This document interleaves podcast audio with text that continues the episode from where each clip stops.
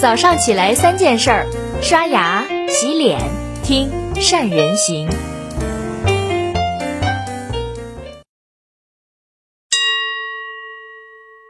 前几天，支付宝推出了二零一九年度的个人账单，这下子引爆了整个社交平台。很多网友在看了自己的账单之后，心里都冒出了三个问题：第一，我的钱从哪儿来？又花哪儿去了？为什么我现在还是这么穷？实际上，对很多人来说，花钱这事儿，感性成分还是大于理性成分。你说谁一年到头还没点冲动消费呢？特别在网络购物这么发达的中国，那些能够在双十一、双十二、六幺八这么多的电商大促当中，还能够保持岿然不动的，除了是个狠人之外，大概还是一个适合做老板的人选。为什么这么说呢？因为。经营企业不比过日子那么轻松。一家企业，特别是初创企业，假如老板知道怎么把一块钱掰成两半花，那对于企业来说，那一定是个好消息，特别会受到投资人的喜爱。因为这老板知道资金对于企业的重要性，知道钱该怎么花，花在哪儿，而不是烧钱无度，最后负债关门。事实上，如果今天出个企业年度的账单报告，我相信很多企业。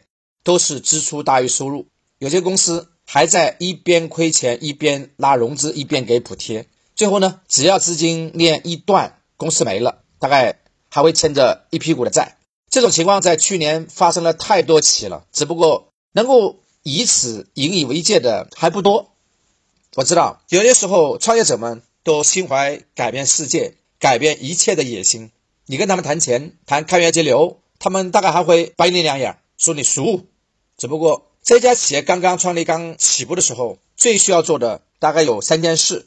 哪三件事呢？第一件那就是省钱；第二就是做出有人愿意去买单的产品；第三呢就是找出大规模销售产品的方法。所以你看，省钱还应该是排在第一位的。你没钱，后面两步都很难走得通。走不通，这个商业模式就跑不起来。商业模式跑不起来，又怎么去谈改变世界呢？只不过呢，虽然道理大家都懂，但是不该犯的错、不该踩的坑，还是有那些初创企业一个不落的去尝试。这种感觉像什么呢？特别像天气预报已经告诉你听，今天会下大暴雨，但是你出门的时候连伞都不带，那是一个样。举个最近的例子，生鲜电商，前几年活得很火的那些电商，几乎都没活到今年。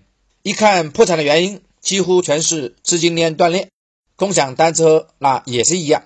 以前我们到街上看到的共享单车，那简直会让你看花眼，什么橙色的、蓝色的、绿色的，现在也就差不多天下三分了。没办法，要扩张市场，你就得烧钱，然后呢，你还得拉融资，再继续烧钱，结果烧着烧着账上没钱，资不抵债，就把自己给烧没了。那么对于创业者来说，你要想省钱，到底有哪些正确的做法呢？有几点：第一，要让你的组织最小化，这就要求创始人你要亲力亲为的去抓招聘。一个人能够干完的工作，绝对不应该多招一个人，或者给一个人两倍工资。如果他能完成三个人的活儿，这个样的结果是最好的。很多明星企业之所以会倒掉，并不是因为商业模式不行，而是烧钱太快，而且组织架构跟不上组织的体量。他的身体在路上，而灵魂还没跟得上来。结果那些初创企业小而快的优势还没有打出来，反而养出了一身大公司的病。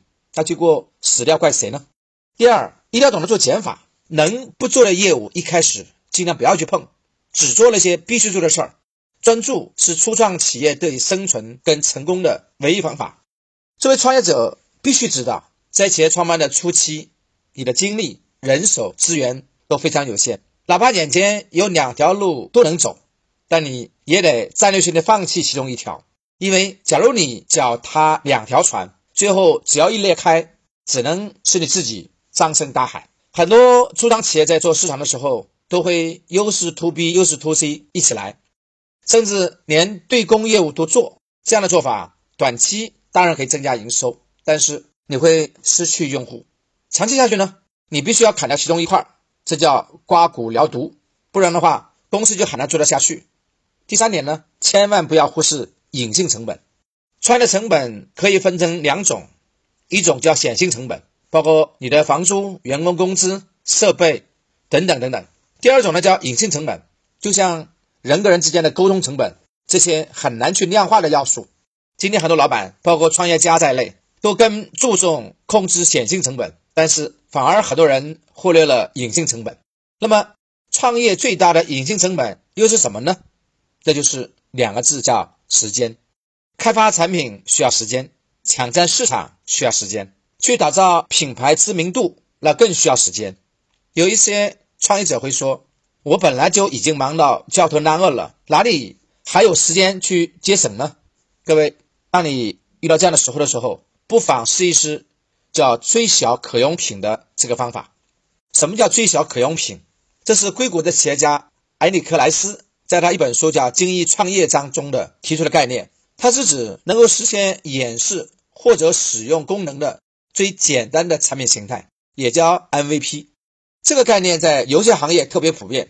比如说，一个网络游戏在它还没有完全完善的时候，你就会先邀请一些资深的玩家来玩。这一步行业里面叫封测。再根据玩家的意见，逐步的去完善游戏的很多的部分。游戏公司会开放部分的权限。给到那些对游戏感兴趣的玩家，哎，这一步叫做内测。最后呢，把打磨的已经七七八八的版本全面开放，让更多的玩家去下载游玩，并且不断去维护更新版本。这一步叫公测，也就是很多的游戏在制作的时候，先做封测，再做内测，再做公测。整个过程看下来，你会发现，所谓的最小可用品 MVP，实际上。就是加快犯错的速度跟纠正的速度，通过跟你的真正用户的不断的互动，去收集你跟产品有关的反馈，快速的迭代，让产品慢慢的变成用户想要的那个模样。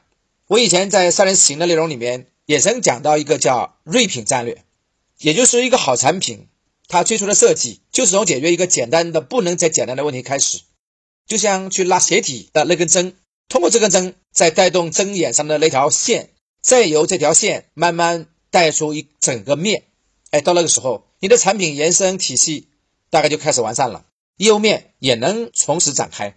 而锐品策略最重要的就是需要你持续的去打磨你那根针，让它能更快、更顺畅的穿过更多的鞋底。你会问怎么打磨呢？通过最小可用品，快速试错，快速迭代，快速根据用户反馈去解决他们的痛点，满足他们的需求，而不是。把我们自己想象的需求强加在用户身上，否则那就是叫赤裸裸的浪费。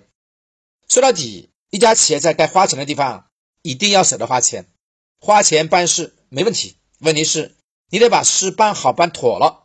就像说，很多很多企业，我们的网络推广费用，一旦你能够算出你的 ROI，也就是投入产出比，特别是你能算出投资跟利润之间的比例关系。只要有利润，那你就一定要继续的去投下去。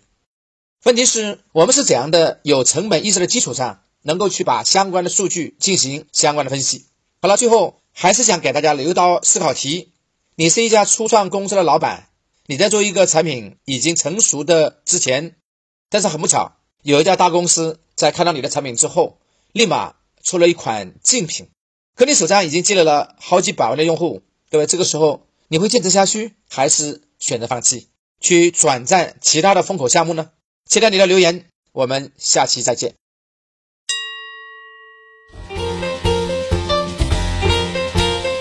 关注善人行微信公众号，每天早上六点三十分，咱们不听不散。